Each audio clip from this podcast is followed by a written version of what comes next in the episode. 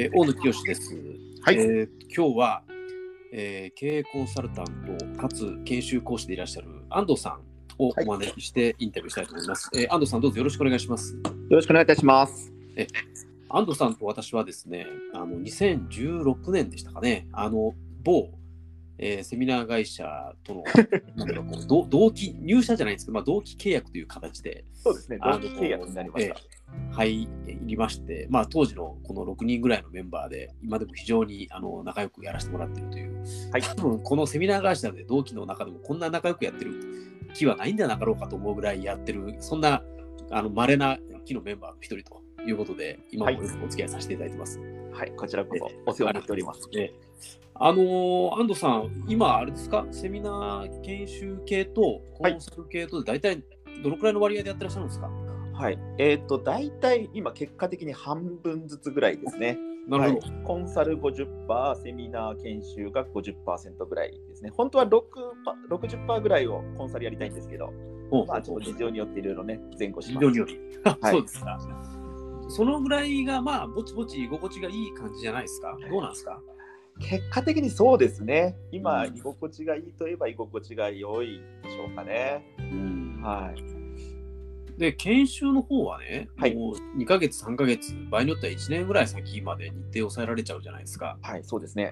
だからね、まあ、安藤さんのようにこう売れっ子の研修講師になると、こうバババッと日程がさっき埋められてしまって、はあ結果的にコンサルにあんまり日程が割けないみたいなね、はい。そんなジレンマがあるんじゃないかと思ってるんですけど、そんなことないですか？あおっしゃる通りですね。うん。やっぱり研修っていうのは、1日ないしはね、半日とか、その時間、体取られますし、うん。なかなかこう、俗人的と言いましょうかね、自分の、えー稼働コースをそのままもろに使うっていう、えーうん。仕事になってきますから、えー融通は聞きにくいですよね。かつ、必ず自分が行かなきゃいけない商売ですから、はいはいはいははい、拘束力があるのは確かですね。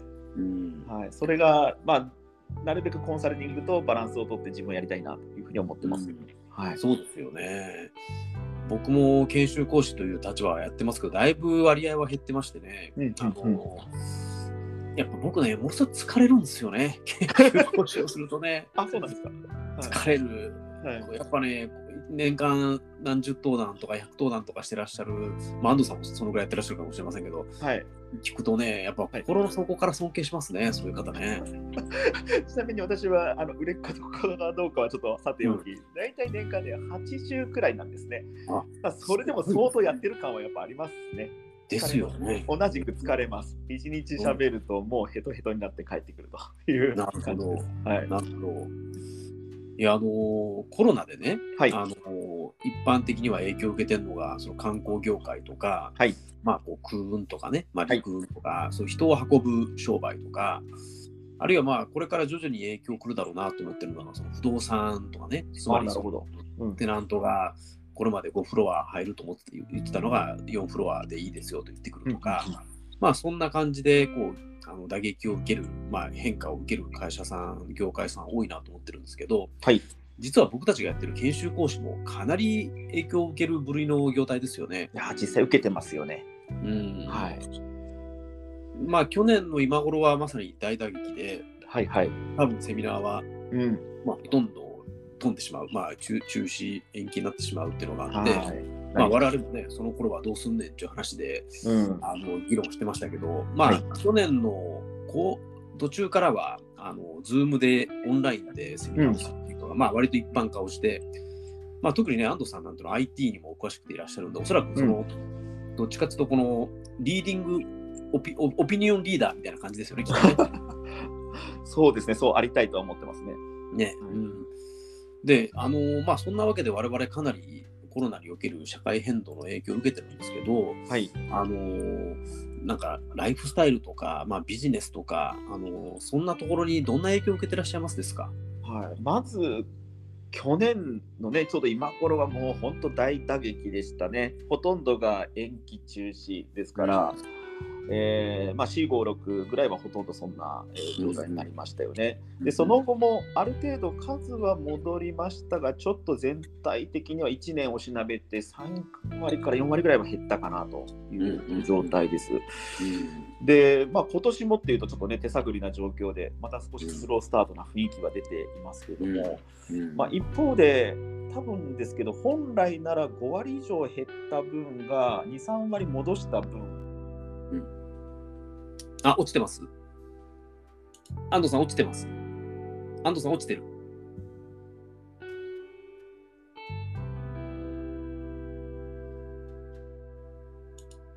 あ、聞こえてますかね？はい、はい、OK です。失礼しました。はい、はい。あ、失礼しました。えっ、と、オンライン化だと思うんですよね。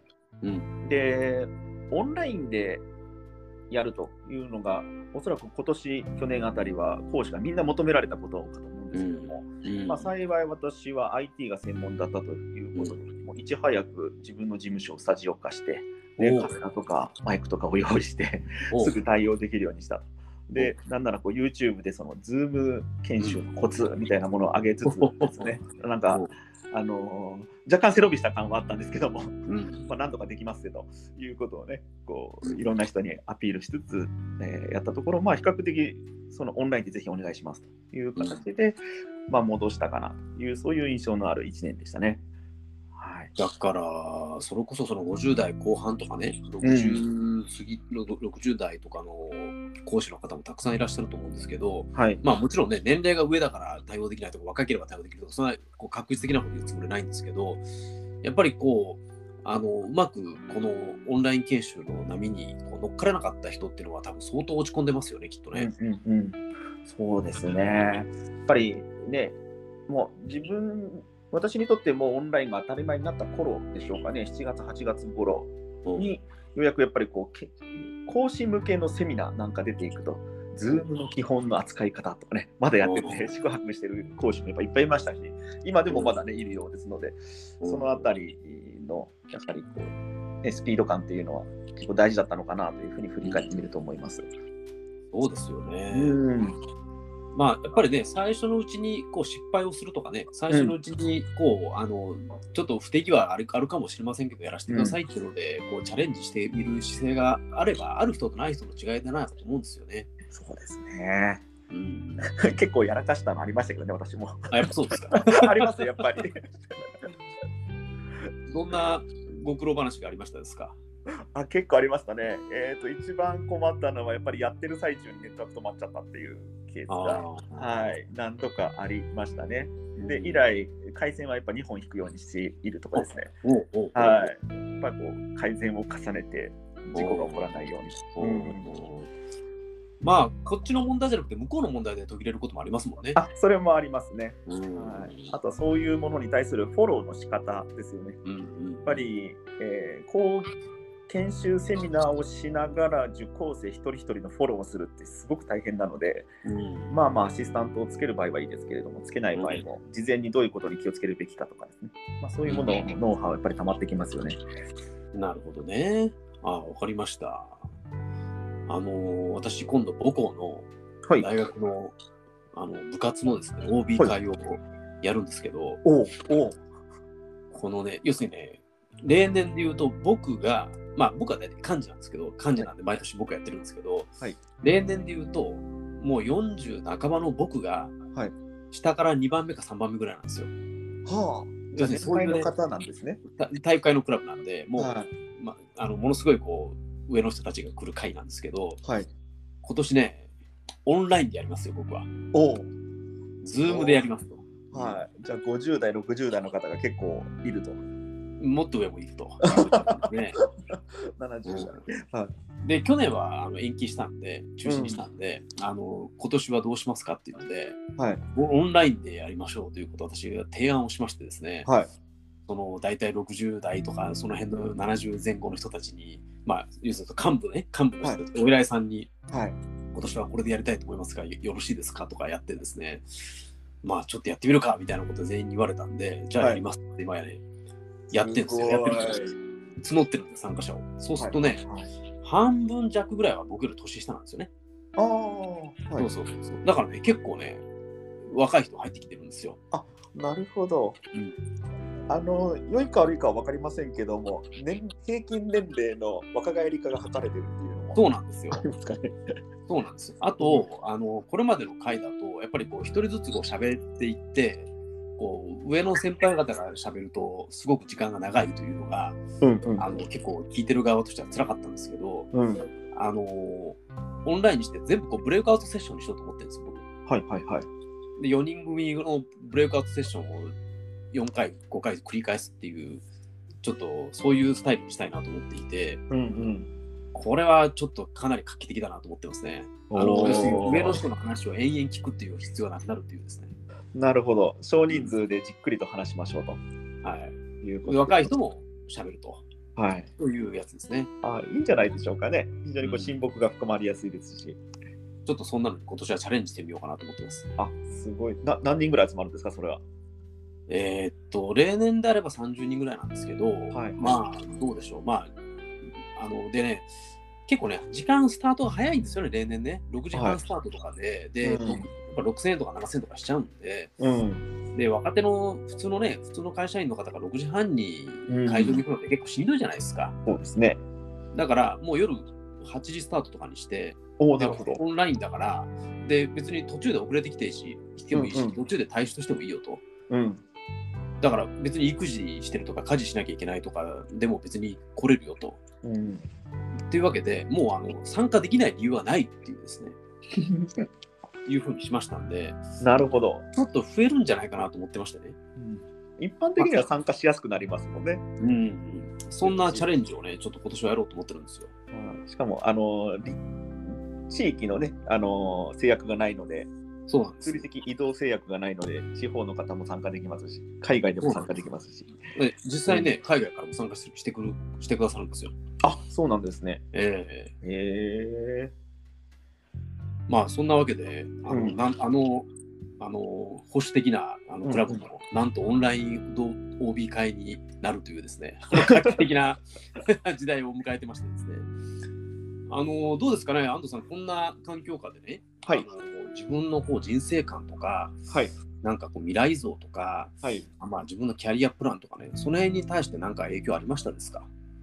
うーん今ですね、こう明確にこれっていうふうに与えたというものがこううんうん言語化できるわけではないんですけれども、うんうんただ、ぼんやりと思っていたことが非常にこう進化したと言いましょうか、早く進んだなという印象は持ってます。で、それは何かと言いますと、まあ、私は IT 系だったというのがあるわけですけども、まあ、IT 業界ってもともと自分のノートパソコンさえあればどこでも仕事ができると、まあ、そういう世界が、ね、前提でぼんやり思ってたことなんですよね。うん。でそれを急激にこの1年、2年でオンライン化が進んで、うん。まあ、みんな自分の家でも働く、うん。どっかでも、まあ、ある会社なんてあの四国の四万十川に片足突っ込んでそこでこう パソコン開いてプログラミングするっていうねそういうエンジニアもいるっていう話ですから、こう場所にとらわれない時間の自由の効いた働き方っていう価値観が非常にこう進んだなと。でそれが自分自身はもちろんねこう憧れてたっていうのももちろんありますけれども社会全体がそちらにこうシフトしてきたことで、うんまあ、働き方がねこう変わってきたなっていうそういう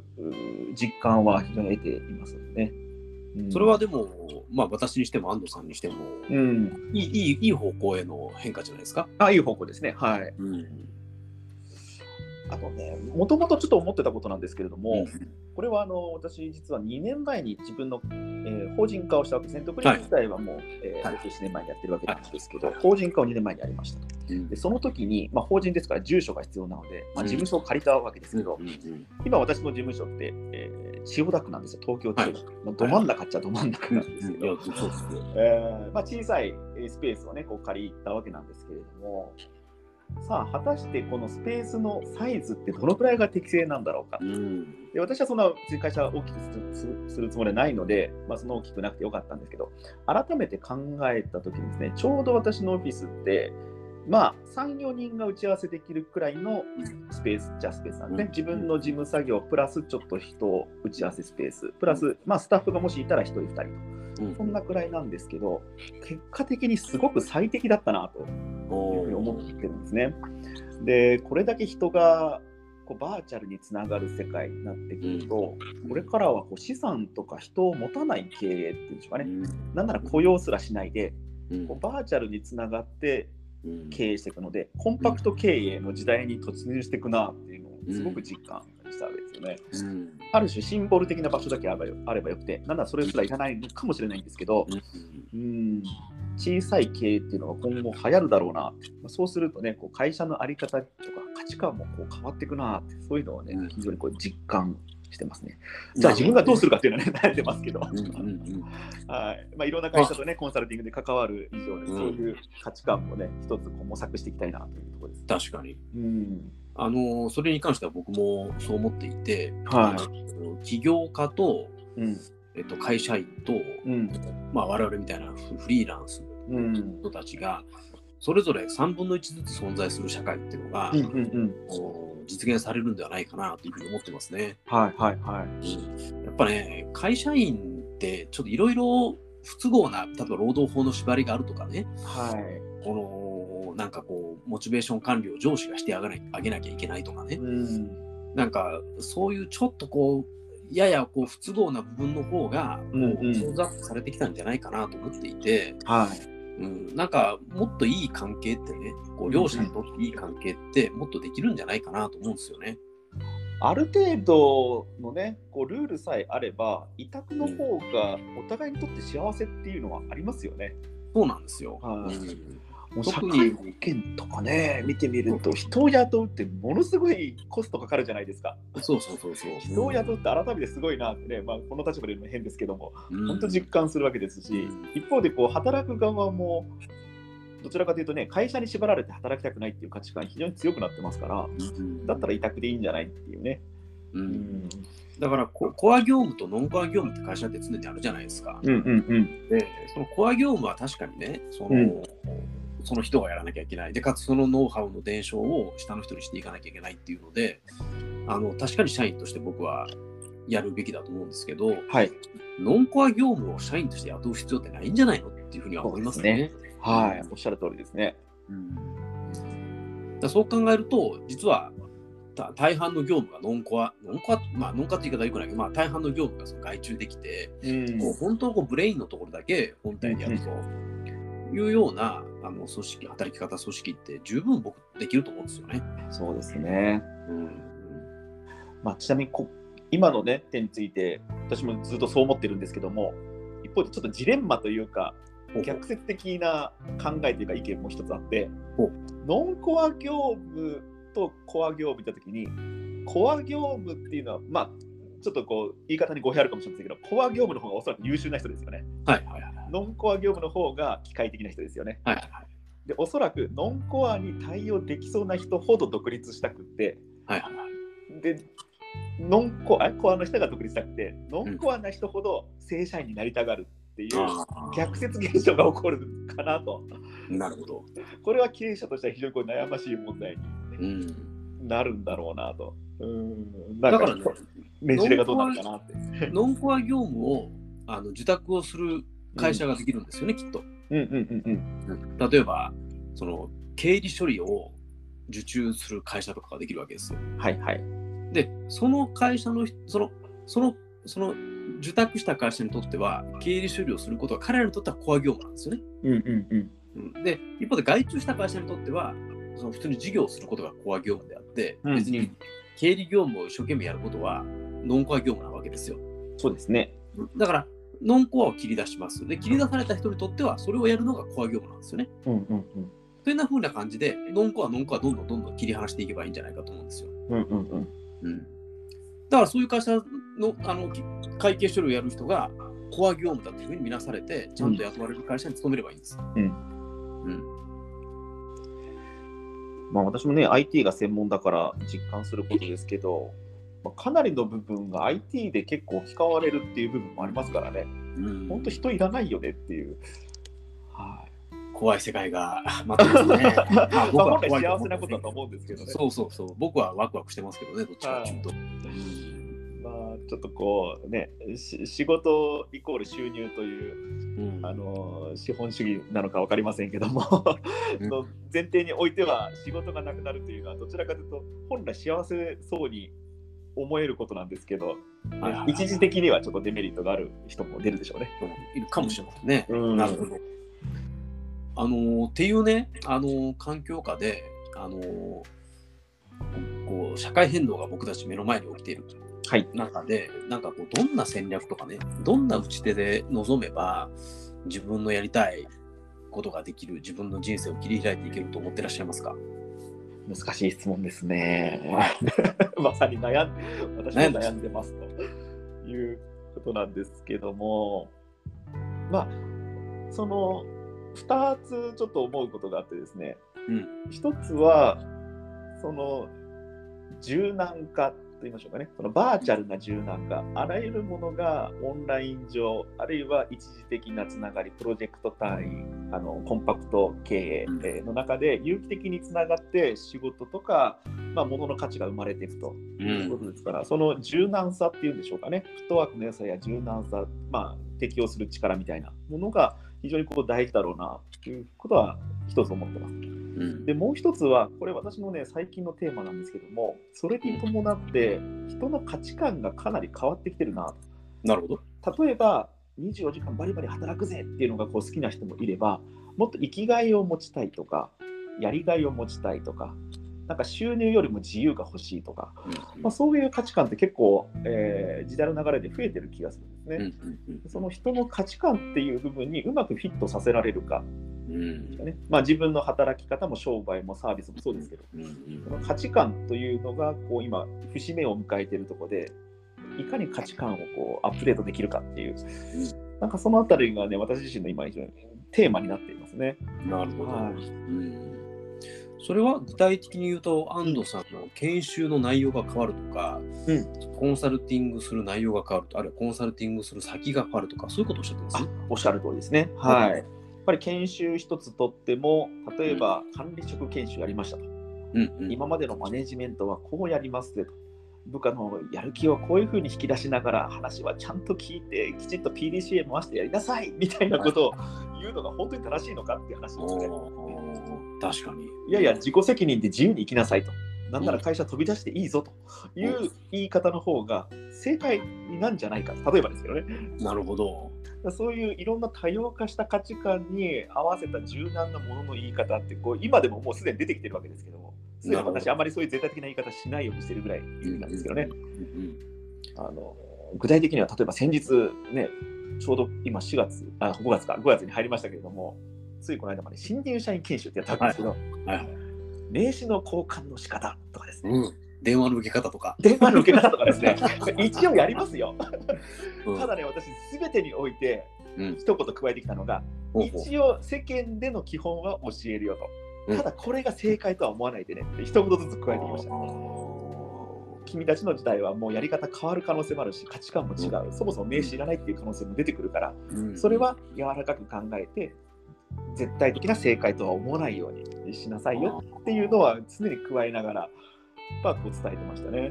なるほどね。うんまあでも一方でね、僕たちは企業の発注してくる企業の人事部の顔色も見なきゃいけないという。そうなんですよね。ね、だから人事部の誘導していきたい方向と、うんその受講者が望むコンテンツと僕たちが発したい内容とってこう3つあるんですよね。あります。ねうんうんなるほどね。難しい問題ですね、そこはね。まあでも僕あの多少だでもあのあの旧来の考え方ではないコンテンツを僕安藤さんに作っていってほしいと思いますよ。ああ、そうです。あの、うん長い目で見てそちらの方が結果価値が出ると思うんですよね。うん。うんでその会社にとっても会社の言う通り世間の情報を見ないでもうロボットのように従ってくれる社員が欲しいって思っててもですねそんなのもう情報なんてすぐ入る時代ですから、うん。まあそね、きちんとこういろんな多様化された価値観を受け入れる前提でどうマネジメントしていくかっていう前提に立たなきゃいけないので、うん。一時的に会社に嫌がられても私なんかはね長い目で見て絶対その会社のためにもなるんじゃないかなと思ってるんですよね。そうですよね。うんなんかね、その10歩先のことを提案すると、企業の方には嫌われちゃうんでしょうけど、はい。一歩先の内容で言うと、あむしろこの方がいいですっていう、去年は、去年、一昨年はこんなことを講師の方言ってましたけど、あのやっぱ今年の先生はいいこと言いますみたいな感じで思われるような、なるほど。一歩先、二歩先ぐらいを歩むのがいいんじゃないですかね。あ今のいただきます。ありがとうございます。ねあ10歩先はダメですね。ご自身はね、10歩先のことが頭の中に入ってたとしても、うんあの世間の人が10歩先を求めるわけではないでしょうから、うんうんあの今よりも一歩先、二歩先ぐらいの内容を話していくと、あの受講生にも受け入れられて、かつ人事部にもいいんじゃないと思ってもらえる、まあ、そんなポジショニング取れるんちゃいますかね。うんさすが大野さん。今の勉強になります。ちょっと本当ですか？いたいただきました。10歩先は提案するなと。ええ1、2歩先を提案すると。おっしゃる通りですね。いいんはいじゃないですかちょっと気をつけます。ええ あの安藤さんはね、いち早く YouTube とかもやられて、はい僕もあの普段お付き合いしてて、こんな風にあの情報発信していかれて立派だなといつも思ってるんですよ。最近あんまりできてないですけど、はい。うんいやいや、あの気持ちの上では。はい。あのーまあ私もね、以前出させていただいたこともありますし、はいあのこんな情報発信をしてて、僕、本当に立派だなと思ってて、あのまあ、ちょっとそれを見習ってるわけじゃないんですけど、私もこんなポッドキャストを始めるというですね、はい。40代半ばにしてこんなチャレンジを始めるという、まあ、こんなのに始まりましたですので、お付き合いいただいてありがとうございます。あ、いえいえ。人にいいことだと思いますね。ありがとうございます。あの、今後のなんか打ち手とか、なんか、あの、今後こうなっていきたいとかっていうのは終わりですか？そうですね、あのー今言った情報発信は、やはり改めて、まあ、ちょっとコロナ禍で始めたっていうのが、実はいろいろ試してみたっていうのはあったわけですけども、うんうん。それを見て、やはり分かったことがね、いくつかありますので、うんまあ改善しつつ、あのきちっと自分自身の、ね、発信につなげていきたいなというふうにも思いますし、それを実体験を持って、ぱり企業の支援をね、もう一つのコンサルティングの仕事があるわけですから、うんそちらにこうつなげていきたいなというふうにも思います。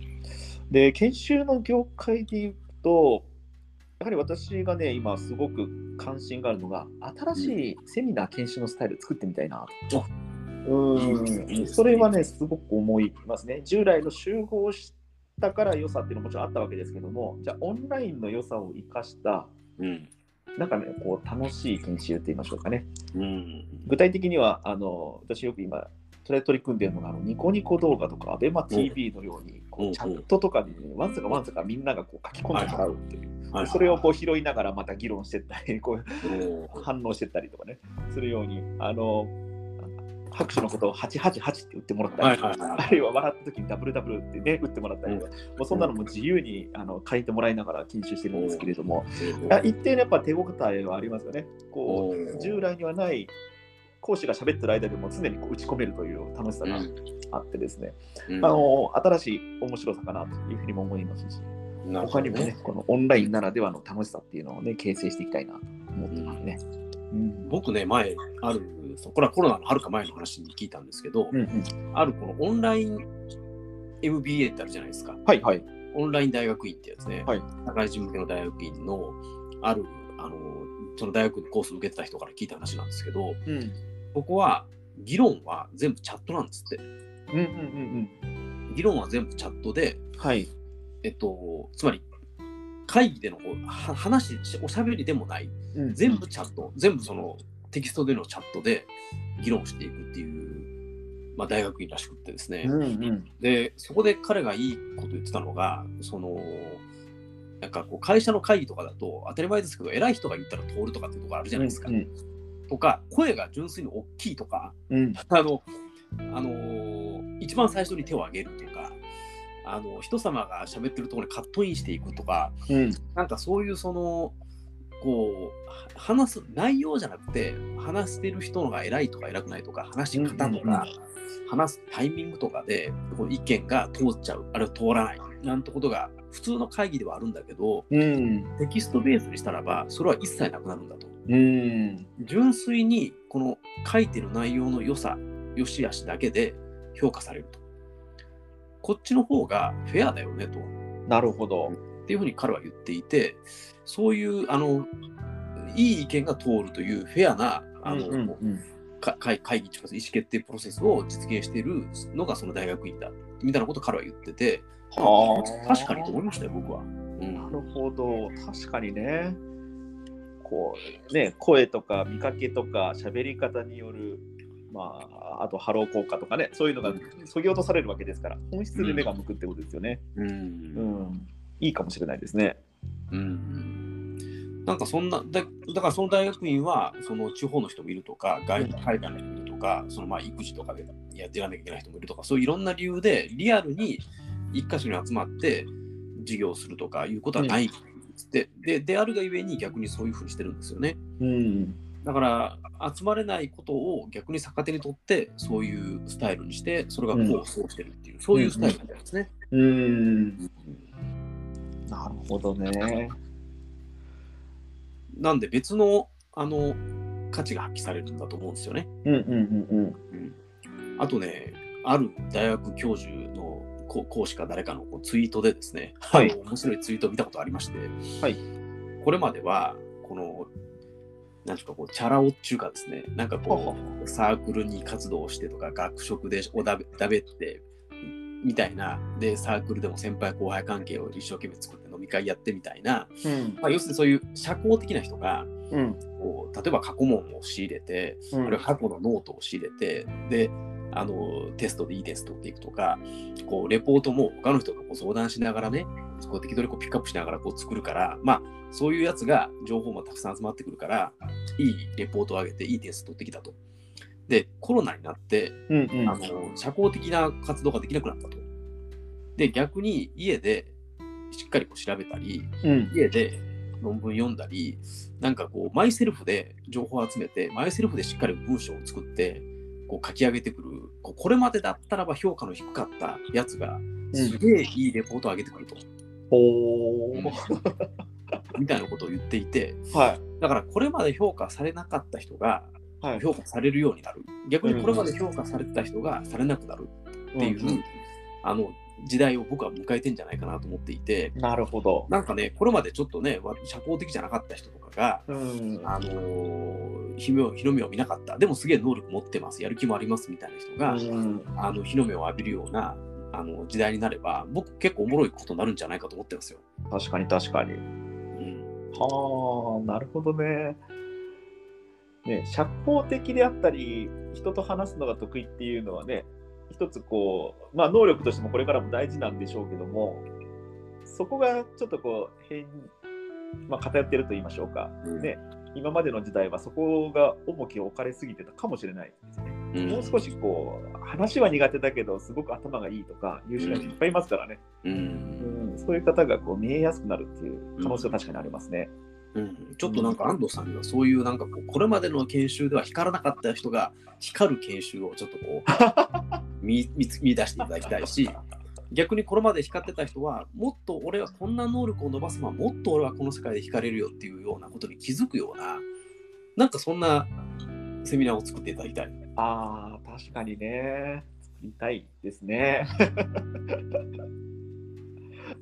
あの、優秀であるかないかという軸ではないかもしれないんですけども、一つね、オンライン研修の効果で感じたのは、あの人がと話すのが苦手なうん方が多い。そらそうですよね。あの、IT 系とかゲーム会社とか、うんエンジニア系が多い会社で何回かやったんですけども、ほうほうほうほうあの一般的に発表させるとみんなに発表の前で発表するのねすごく苦手なんですね。全然わかんないですよ。ただ、テイクアウトセッションで少人数にするとものすごい喋ってるんですよ皆さん。なるほど。おおなんだ少人数だとこんなに喋るのかっていう。みんなの前で喋るよそうですそうです。これはなんか多分普通の研修だと発見できなかったうん会話とかねその空間のルームの雰囲気がね形成されてたので、あこれもオンラインのその効果だななるほどね思いま。したね。うんなるほどね。で、それね、ブレイクアウトセッションでめっちゃ喋る人が、みんなの前では喋るの苦手なわけじゃないですか。はいはいはい。でも、あえてね、ブレイクアウトセッションすげえ喋る人に、ちょっと君、発表してって言って、あえて指名して、はい。その調子で喋ればいいからっていうふうにこう後押しして、みんなの前で発表させたら、ちょっとこうガラッと変わってくるかもしれませんよね。ああ、確かにね、変わるかもしれない。うんちょっとそういう勇気が私にはなかったんですけど、その時は。なるほど。やっぱね、僕ね、研修の良さ良さの大きな一つって、あの失敗できるってことだと思うんですよね。あ、そうですね。うんやっぱね、し仕事では失敗できないですよ。うん。うん、いや、あのね、みんなね、あのいや、失敗してもいいからとかって言うんですけど、そ会社ってのは言うんですけど、全然嘘で、失敗したら評価落とされるんですよね。確かに。うんね、研修っていうのはね、あのテストの場ですからね、いろんなことがトライできるそうです。というですねここでは失敗してもいいんだと。うん、僕は毎回それ言いますよ、冒頭に。ここでは失敗してもいいんですと。あうんそれいただきます。あの例えば KY の発言をしてもね、うん。いいし、この発表の場でつまずいてもいいし、あの周りの人のあ反対、こう少数派の意見を言ってもいいと。それによってあなたの評価下がりませんと。でもダメですよ、会社行ってやったらと。会社ではちゃんとやってくださいねと言いながら。なるほどね。うんなるほど。いただきます、今の。ええはい KY 歓迎です。KY 歓迎です。KY 関係。KY 関係。ええその方が儲かるよと。儲かるじゃない。その方があの学べるよと。うんうん。うんどうせ同じお金と時間とね、体力をこう使ってこの研修に来るわけだから、うんたくさん学んで帰った人間の勝ちでしょと。で、たくさん失敗して恥ずかしい思いした人間が一番学びが大きいよと。うんうん。まあそういう話しますね。うん、うん、で、別に後ろも何もないからねと。確かに。いいですね。うん、まあ時代は変わりますからね。非常に。ちょっとね、僕、そういう研修をちょっと安藤さんに開発していただきたいですね。え えはい。あでも気持ちはそういうことですね。うんはい。もう少しだけね、時間時代が経つと今度は VR を使った研修とか、うんね、こうバーチャルなあー環境で、うんバーチャルな映像を見ながら議論するとかですね、うんなんかこう五感を刺激しながら学びを深めるような、なんかそんな、ね、時代も来るかもしれないですね。そもそもあのみんなアバターで参加して、ルックスは全く関係ないと。なるほど。全員イケメン美女で参加するとかですね。なるほど。うん。逆の方が面白いですかね。みんな、あの、あまりイケメンじゃない、あの美人でもない形の方が、うん面白いかもしれませんけど。ある自分の気に入ったね、今日は石原さとみに行きますとかね、あ、そうですね今日はキ。ムタクで行きますみたいな、なんでもいいかもしれませんけどね。あのーで目が向くかもしれないですね。ええありがとうございます。あのー、安藤さん、なんかね、こんなゴールデンウィークの半ばに、こんな長時間お時間いただいてありがとうございます。あの、ぜひ、ちょっとね、新しいセミナーの姿を開発していただければ、あの、私も導入させていただいて、あの、勉強させていただきたいなと思いますので、こちらこそ、いろいろ。えはい。あの、引き続きどうぞよろしくお願いします。よろしくお願いいたします。あの、安藤さん、お時間いただきましてありがとうございました。ありがとうございました。はいはい、ありがとうございます。またどうぞよろしくお願いいたします。はい、ありがとうございます。失礼します。失礼します。